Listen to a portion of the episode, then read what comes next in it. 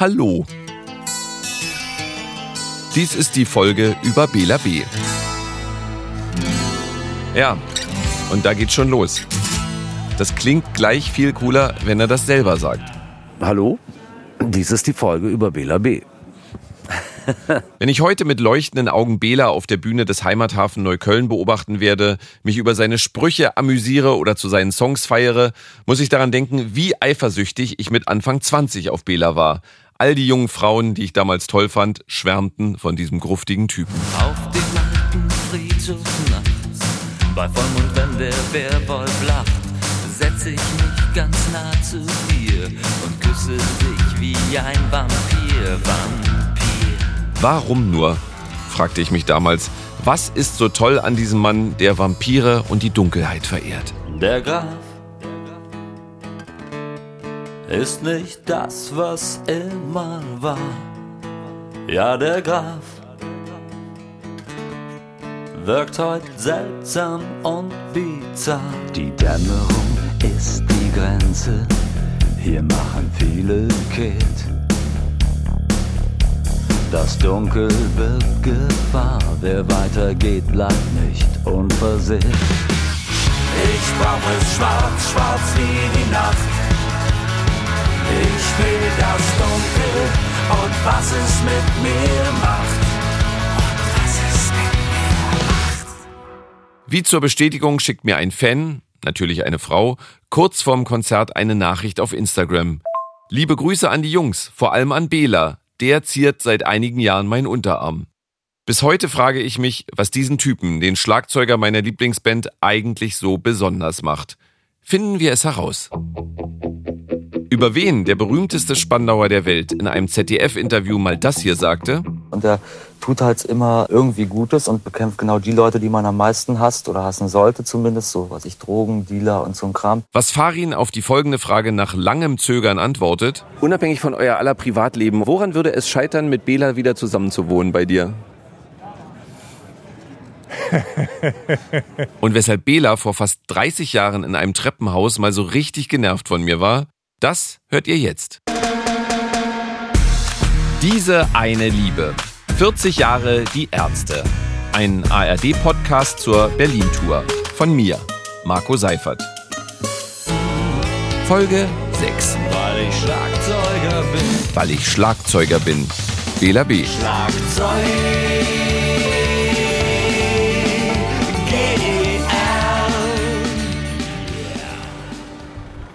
Auf dem Weg zum Heimathafen Neukölln habe ich mein übliches Outfit an. Jeans und irgendein einfarbiges dunkles T-Shirt. Ich bin also von der Kleidung her eher Typ Farin als der stylische Bela. Als ich den Heimathafen erreiche, stehen schon etwa 250 Fans an der vielbefahrenen Neuköllner Karl-Marx-Straße. Und wie auf fast jedem Ärztekonzert sehe ich irgendeinen Fan, der offenbar als Hommage an den frühen Bela fast komplett in schwarz gekleidet ist. Aber auch Fans, die sich mehr an Belas jetzigem Styling orientieren. Die zweigeteilte Frisur. Eine Seite wasserstoffblond, eine rabenschwarz. Ich versuche, das Bela-Mysterium zu ergründen und frage Fans, welches ihr Lieblingsbandmitglied ist. Ja, schon Bela B, weil er meine Wildcard ist zum Fremdgehen. Ich durfte einen Promi auswählen und das ist Bela B. Weil er der heißeste Mann ist, seit ich mich denken kann. Bela einfach, weil er, ja, der ist einfach sexy und eine geile Sau ist und weil er einfach eine gute Stimme hat und schöne Ideen hat.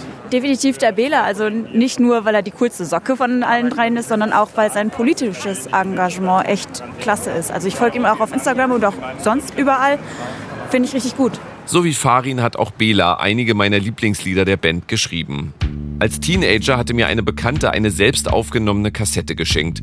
Wie damals üblich hatte sie die Songtitel auf die Hülle geschrieben. Besonders hatte es mir ein Lied angetan, in dem es offenbar um eine Frau ging. Eine Frau Land. Denn auf der Hülle stand Miss Terry Land. Mystery Land.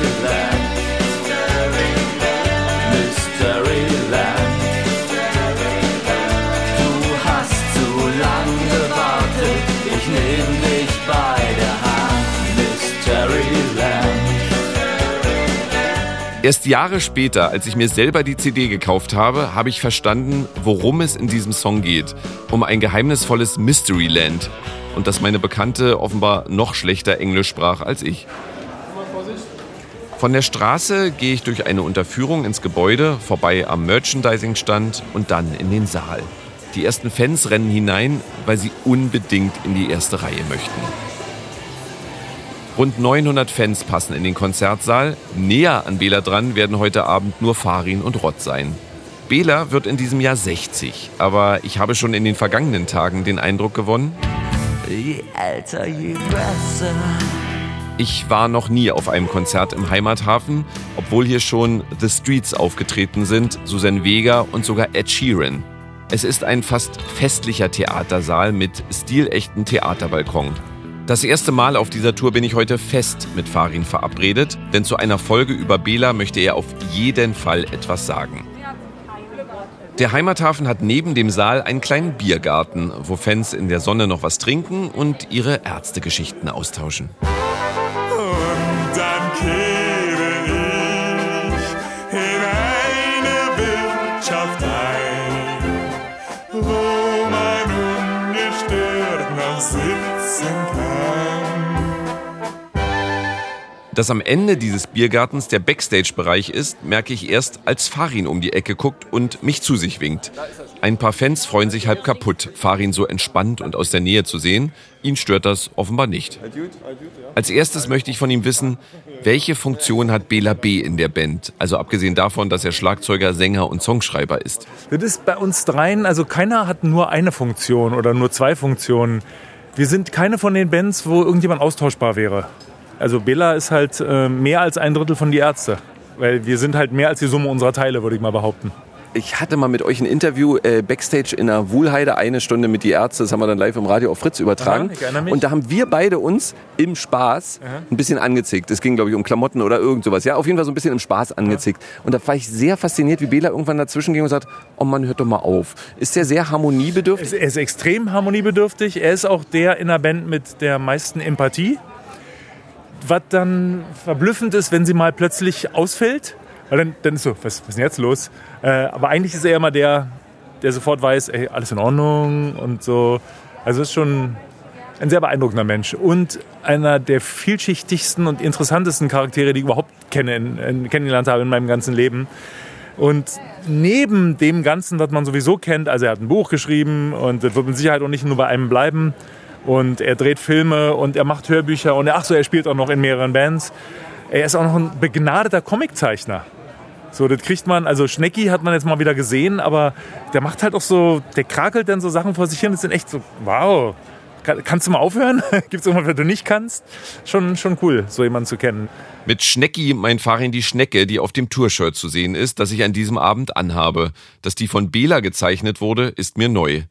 Was aber allen Fans auffällt, unterschiedlicher als Bela und Farin können zwei Mitglieder derselben Band kaum sein. Das Interessante ist, als wir angefangen haben mit Zoll und Grün, also als ich in diese Band eingestiegen bin, da waren, da waren wir uns viel ähnlicher, als wir heute sind. Also wir haben eine Weile zusammen gewohnt und da hatten wir auch noch ähnliche Interessen. Dann hat er aber irgendwann so gesagt, okay, wir müssen jetzt mehr so in Charakter gehen und ich bin jetzt halt Grufti, ich bin die Nacht und so. Und dann ist er halt immer mehr so geworden, hat dann auch so mit den Drogen richtig ernsthaft probiert und Alkohol und so. Und ich habe mich dann komplett in diese andere Rolle reingesteigert, also der Bücherlesende, Nicht-Alkoholiker und so.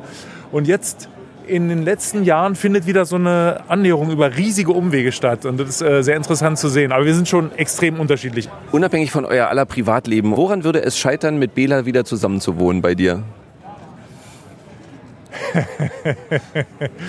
also zum Beispiel daran, dass ich nicht unbedingt jeden Tag morgens um zwei aufgeweckt werden möchte mit unheimlich ärgerlich lauter Musik. Das würde ich, also so zwei Nächte lang wäre lustig und in der dritten Nacht würde ich sagen, jetzt lass mich doch mal bitte schlafen. Bela hat bereits in Folge 3 dieses Podcasts erwähnt, wie pünktlich Farin immer ist und dass er gerne auch mal einige Minuten zu früh dran ist. Heißt das also, dass Farin immer auf Bela warten muss? Also ich habe irgendwann mal ausgerechnet, ist aber schon viele Jahre her, das würde jetzt wahrscheinlich noch anders aussehen, dass ich in meinem Leben ungefähr ein halbes Jahr lang auf Bela gewartet habe. Ich bin jetzt fast 60, also kann man sich ausrechnen, was das ist. Und Bela hat aber auf mich auch gewartet, wahrscheinlich in dieser ganzen Zeit ungefähr eine Stunde. Also von daher ist es relativ ausgewogen, sage ich jetzt mal. Aber ich muss dazu sagen, es wird massiv besser. Also in den letzten vier, fünf Jahren kann ich mich nur an wenige Momente erinnern, wo ich auf Bela gewartet habe, dann aber auch immer gleich richtig. Also so mal kurz warten ist nicht so seins. Also wenn man dann wartet man eine halbe Stunde. Und du hältst das gut aus oder kriegst du schlechte Laune? Also wenn ich schlechte Laune kriegen würde, dann hätten wir uns glaube ich schon in den 80ern auflösen müssen. Das ist so gibt eine ganz interessante Sache. Wir waren mal verabredet. Da habe ich noch in der Heide gewohnt und er sollte um abends um fünf bei mir sein. Und ich habe mich um kurz vor fünf hingesetzt und habe Schlafes Bruder angefangen. Und als ich mit dem Buch fertig war, kam Bela. Also ich habe es an einem Rutsch einfach durchgelesen und dann kam er. Ich lese auch relativ schnell, aber ich hatte dann doch Zeit, entspannt zu lesen und dann kam er. Und äh, das ist eine gute Art, damit umzugehen. Also ich habe jetzt, ich war immer, wenn ich an dieses Buch denke, denke ich daran, stimmt, da waren wir verabredet. Das Buch hat übrigens deutlich über 200 Seiten. Farin begrüßt jetzt einige Freunde. Ich mache die paar Schritte vom Backstage-Bereich am Biergarten zurück in den Saal des Heimathafen. Hier ist es jetzt schon richtig voll. Es ist für mich das sechste Konzert auf dieser Berlin-Tour. Und wenn ich mir das Ärztepublikum so ansehe, finde ich es immer wieder faszinierend, dass darunter doch recht viele Teenager und Anfang 20-Jährige sind, die einem 1962 geborenen Mann mit dem bürgerlichen Namen Dirk Felsenheimer zujubeln. Der Graf erschreckt schon längst keine Kinder mehr. Ja, der Graf fühlt sich nutzlos, alt und leer. Seine Leidenschaft für Vampirfilme und den Dracula-Darsteller Bela Lugosi führte zu seinem Künstlernamen. Noch heute wird er in seltenen Momenten auf der Bühne von Farin, aber auch mit seinem ersten Spitznamen angesprochen, Herr Segefelder, angelehnt an die Segefelder Straße in Spandau, in der er als Jugendlicher gewohnt hat. Ich war ein Junge wie jeder andere.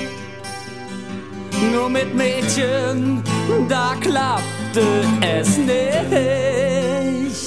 Mit Mädchen klappte es nach meinem Eindruck jahrzehntelang dann doch sehr gut.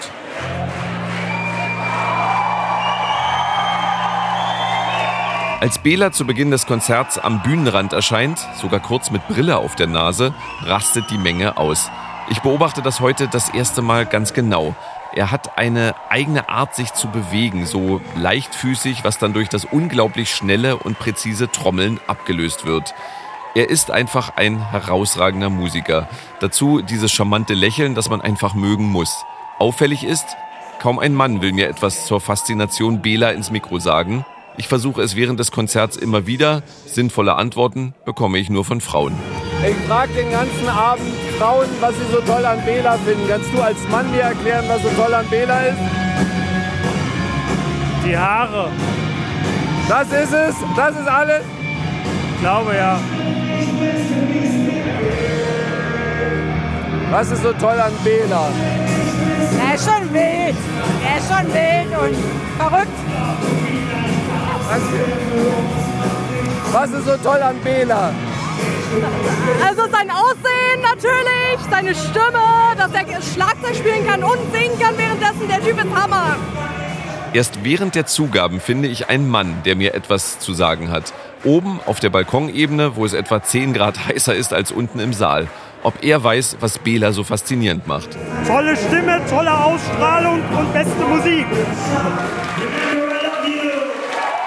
Als die Show zu Ende ist, beginnt sofort der Bühnenabbau. Der große Saal ist nach kurzer Zeit leer.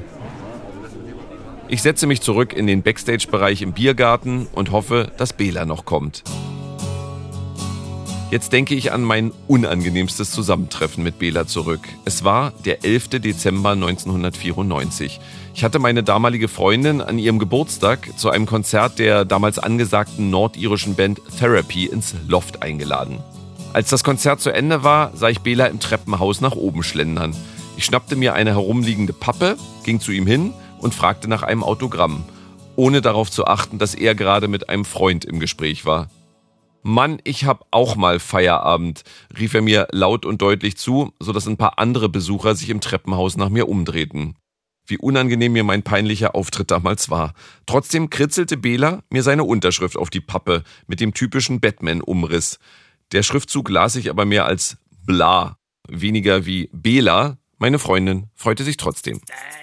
Jetzt bekomme ich gesagt, dass Bela in circa zehn Minuten da ist. Da war doch was mit seiner Batman-Leidenschaft. Als Kind da wollte ich immer so wie Batman sein.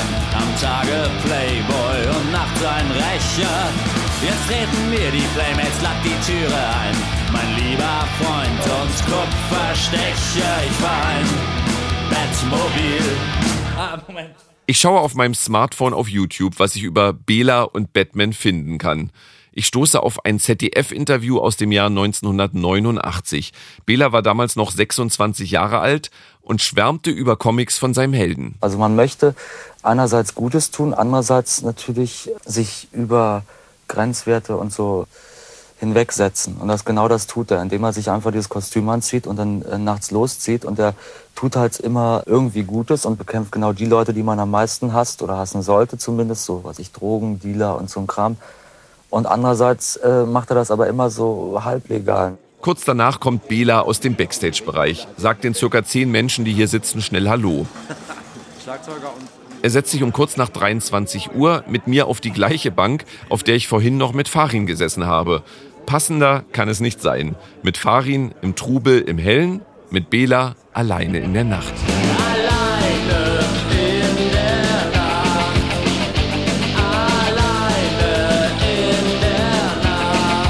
Als erstes möchte ich von ihm wissen, wie er es schafft, eine solche Anziehung auf viele der weiblichen Fans zu haben. Keine Ahnung. Wenn ich das wüsste, nee, ich schätze, das sind Blicke oder sowas, ein paar Sachen. Ich, äh, und Schlagzeugspielen allgemein wird als sehr natürlich sexy empfunden und ist jeder so in seinen Bewegungen halt anders und bei mir ist das halt wahrscheinlich so am brachialsten und das äh, gefällt dann halt der Damenwelt. Nicht nur, mir sind auch schon Männer an den Arsch gefasst, irgendwie so nach Konzerten, früher an kleineren Konzerten, jetzt kommen sie an meinen Arsch nicht mehr so leicht ran. Und du warst ja früher so dieser schwarze, alles Gruft. Dann hast du irgendwann gesagt, ja, eigentlich ist das nur noch Persiflage darauf. Und jetzt äh, eins der schönsten Lieder von dem neuen Album ist wirklich dunkel. Und da ist das Thema wieder. Das lässt dich dann doch nicht los.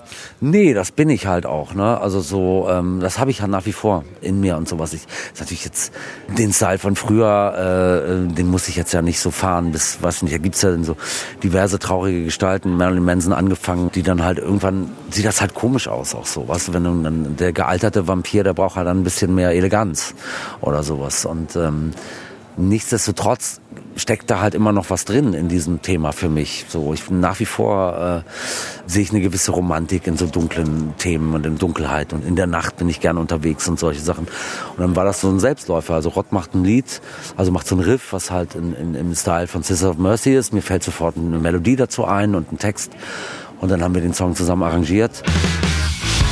Ich brauch es schwarz, schwarz wie die Nacht. Ich will das Dunkel und was es mit mir macht. Und was es mit mir macht. Zum Abschluss frage ich ihn, hast du diese Batman-Leidenschaft eigentlich noch? Naja, ich habe immer noch ein Batman-Tattoo, das habe ich mir nicht wegmachen lassen. Batman symbolisiert natürlich so ein bisschen so einen Teil von dieser Trash-Kultur. Das ist halt der Gegenentwurf zu Farin Urlaub, der liest dann Philosophen oder Reiseführer. Batman ist so eine Symbolfigur, weil er düster ist, weil er irgendwie immer schon ähm, für die breite Masse so einen gebrochenen Helden dargestellt hat. Und das ist eine Figur, die mich nach wie vor beschäftigt, aber wahrscheinlich wissen viele Leute, die sich Batman-Filme angucken, gar nicht, dass es ein Comic-Charakter ist. Bela setzt sich zu den wenigen verbliebenen Backstage-Gästen an den Tisch. Ich will gerade gehen, da fordert er mich auf, noch etwas zu bleiben. Setz dich doch zu uns. Das lasse ich mir nicht nehmen, also bleibe ich noch ein paar Minuten. In meinem Kopf läuft ein bekannter Bela-Song, der auch in der nächsten Folge eine wichtige Rolle spielen wird. Er sagte manchmal, aber nur manchmal, haben Frauen ein kleines bisschen Haue gern. Titel der Folge also Manchmal haben Frauen, die Ärzte und die Frauen. Wenn ihr sie nicht verpassen wollt, könnt ihr diesen Podcast gerne abonnieren. Hast du nichts Besseres zu tun, als die Ärzte zu hören? Diese eine Liebe. 40 Jahre die Ärzte ist eine ARD-Podcast-Serie zur Berlin-Tour. Von mir, Marco Seifert. Regie und Produktion Max Stern und Stefan Lindner. Redaktion Diana Rapowitsch und Gabi Beck. Musik Die Ärzte. Hallo Leute, ich bin's, der Rudi. Wie fandest du den Abend heute? Na, in meinem Alter muss ich sagen, dass ich die Band heute ganz neu gehört habe. Also so altersgerecht auch.